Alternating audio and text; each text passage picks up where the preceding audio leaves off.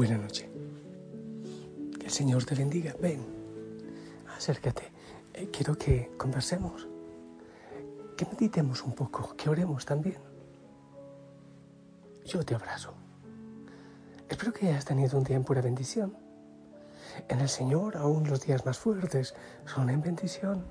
Él tiene planes perfectos.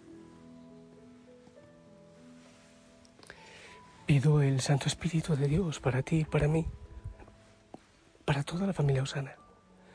Que sea el Espíritu Santo que nos guíe, que nos ilumine, que venga con, con sabiduría, que venga y rompa tantas cadenas que hay en nuestra vida, nos libere. Santo Espíritu de Dios, cuánto necesitamos de ti, ven, te lo rogamos. Ven a nuestra vida, ven, toma posesión. Toma posesión de nuestra historia, de cada segundo de nuestra vida rompe las cadenas, danos, danos la libertad. Te lo rogamos, te lo suplicamos. Amén. Hijo y Osana, ¿sabes? Te cuento, hay una ave, no la había visto antes. Es grande y está aquí comiendo algo, caminando y está gorda. Aquí no se casa, por si acaso. No se casa, aquí no hay casa. Los animalitos pueden vivir en seguridad y en libertad.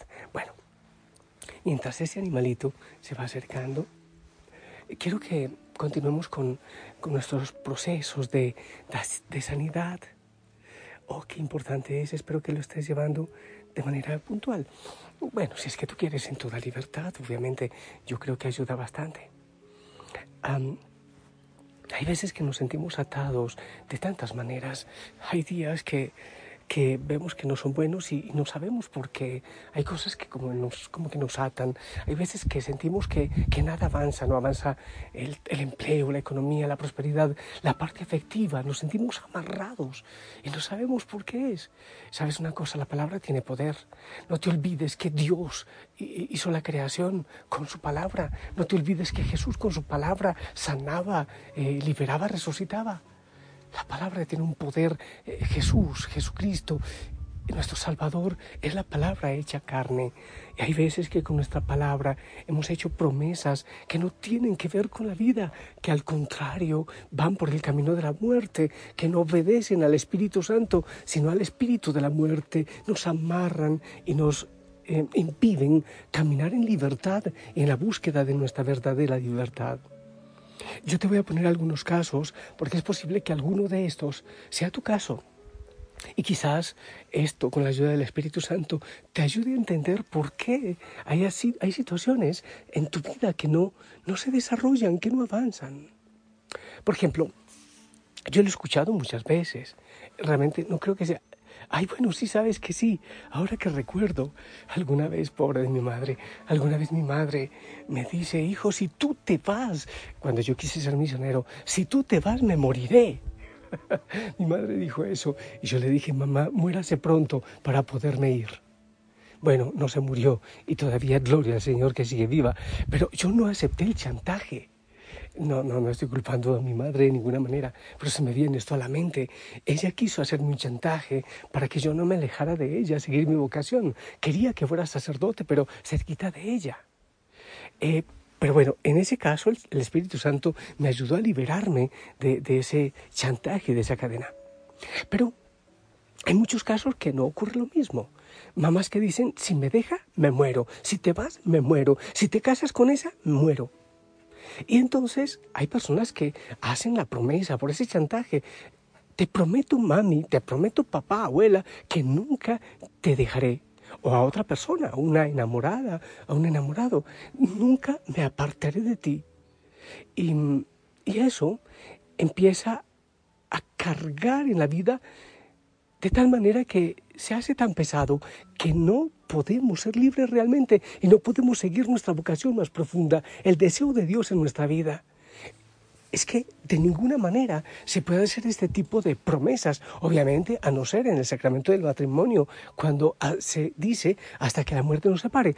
Pero hay personas que buscan eso de los hijos, como en este caso que, que yo te pongo.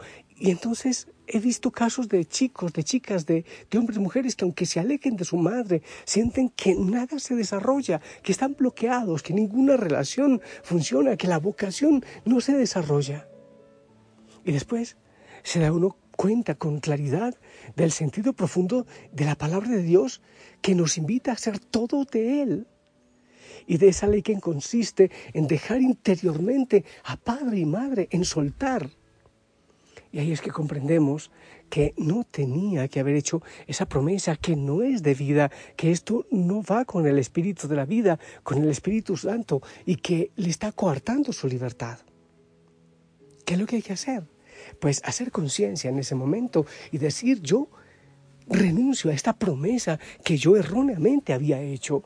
En nombre de Cristo me declaro libre y puedo vivir en libertad. Si nosotros le hemos dado ya nuestra vida a mamá, por ejemplo, con una promesa, ¿cómo podemos darle la vida a una esposa, en este caso, o a Dios? Señor, toma mi vida completamente, si ya inconsciente o conscientemente mi vida ha sido dada, ha sido entregada. entregada. Podemos entender que esto es un error.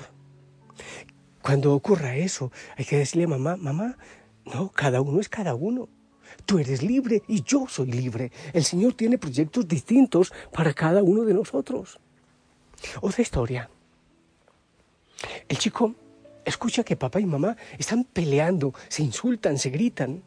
Y la mamá le dice al chico, prométeme que nunca te vas a parecer a tu papá, nunca te vas a parecer a ese desgraciado.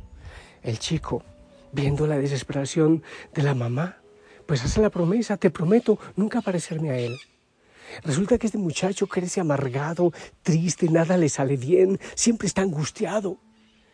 Y después se da cuenta, en un proceso de acompañamiento, que él que el papá era un hombre feliz, era sonriente, era gozoso, y como él había hecho la promesa de no parecerse a ese papá, pues entonces no podía ser feliz, no podía ser alegre, no podía ser gozoso. Y por eso vivía amargado. Hay que ser consciente de eso, romper esa promesa, Señor. Eso no es una promesa de vida. Esto es una promesa de muerte. No sé por qué pronuncie esas palabras, quizás por la manipulación psicológica, por el dolor de mi madre en ese momento. Otro caso, una chica, su papá está enfermo y promete, Señor, yo te prometo que me hago monja si es que mi padre se cura. El padre se cura y la mujer entra a, ser monja, entra al monasterio, pero después se da cuenta que no era su vocación, que no soporta porque no era su vocación. Otro caso, unas hermanas gemelas se prometen jamás nos abandonaremos, hacen un pacto de nunca abandonarse. Después, cuando han crecido, una de ellas tiene un accidente, muere, y la otra empieza inconscientemente a buscar la muerte, a desear la muerte, hasta que se da cuenta, recuerda que había hecho ese pacto, por ese pacto está buscando también acompañarla y seguirle hasta la muerte. Debe darse cuenta de que no es la mitad de otra persona, nadie es la mitad de nadie. El Señor nos hace completos. Es un ser humano entero y debe abandonar esa idea. Sé tú mismo, Juan, eh, Génesis, perdón, Génesis 12.1. El Señor nos hace a cada uno de manera independiente. Ese pacto es un error. Recuerdo un caso muy personal. Alguna vez creo que, bueno, siendo muchacho, recibí una decepción. Recuerdo la hora, el lugar en que dije, en este momento decido cerrar mi corazón y ya no voy a amar más. Prometo que cierro mi corazón. Pasaron más o menos 12 años y yo sentía tristeza, angustia, mi corazón duro, cerrado. Bendito sea el Señor que alguna vez en oración yo preguntaba, Señor, ¿por qué estoy entristecido? Y recordé que había hecho un pacto de cerrar mi corazón. Pues conscientemente dije, rompo ese pacto que hice conmigo mismo. Decido ser feliz, decido vivir feliz. He escuchado muchas veces, por ejemplo, personas que tuvieron un, papá gruñón, gritón. Entonces la chica, viendo esa vida en su casa, hace la promesa, prometo que nunca me voy a casar, prometo que no me casaré. Después tuvo que darse cuenta que había hecho esa promesa y por eso se estaba cumpliendo, porque no entablaba ninguna relación seria, hasta que se rompe ella misma esa promesa que se había hecho para que el Señor haga sanidad en su vida, para que haga una vida nueva. ¿Te das cuenta? Cuando estamos atados por malas promesas, nos es difícil liberarnos de ellas, si es que no lo proponemos, si no lo hacemos consciente. Pero si lo hacemos consciente, con la ayuda del Espíritu Santo, es suficiente con eso, darse cuenta de que no son cosas conforme a Dios, a su voluntad, que somos nosotros solos quienes hemos creado estas obligaciones, estas cadenas. Entonces es posible comprender que Cristo desea para nosotros la libertad, que ha venido para que seamos libres y para que vivamos una vida en abundancia, que Él quiere liberarnos. Debemos dar un paso interior. Debemos romper ese tipo de vínculos de inmediato y recibir la libertad que Cristo ha traído para nosotros, porque Él nos quiere libres. Hemos asumido muchos compromisos. Prometo que nunca te dejaré.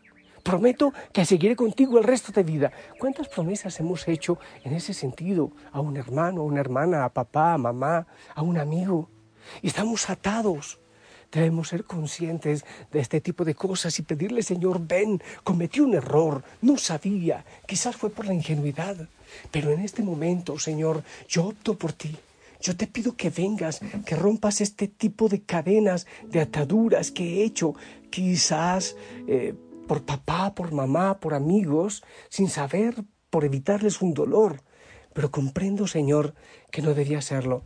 Ahora te pido que me abraces, que ves, que vengas y hagas tu santa voluntad en mi vida.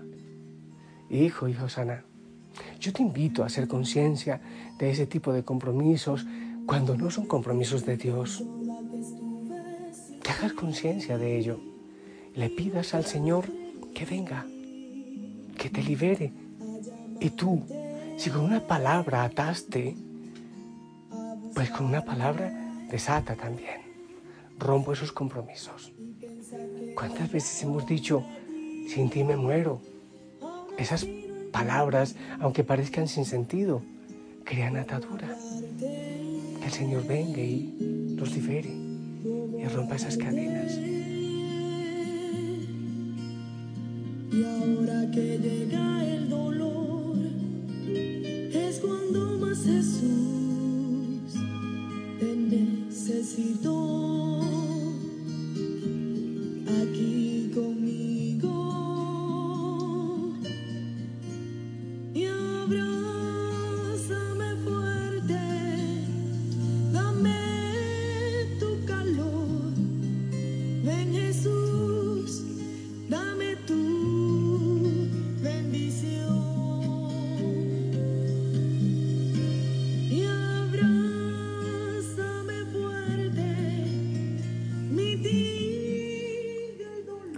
Recuerdo también un caso, una familia en que papá y mamá peleaban mucho.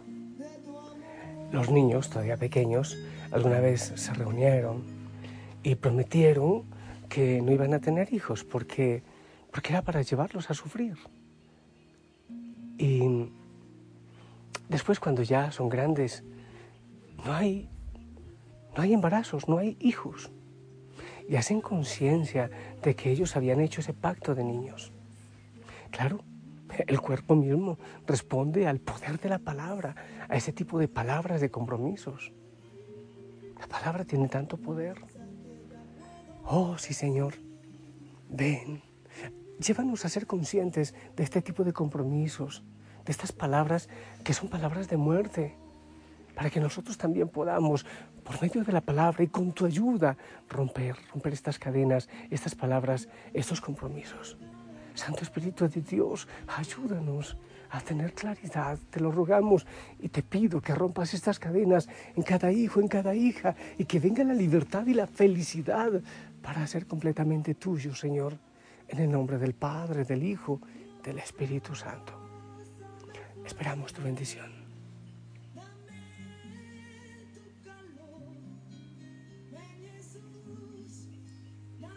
Amén. Gracias. La Madre María interceda por nosotros. Que venga el Espíritu Santo y obre en nuestra vida. Qué hermoso buscar la libertad. Qué gozo recibir este mensaje del Señor y que venga y penetre en nuestro corazón, en nuestra historia y nos libere para volar en las alas del Santo Espíritu. Descansa en el Señor. Trabaja. Esto es para el bien de todos y también de nuestra familia. Te amo en el amor del Señor. Hasta mañana.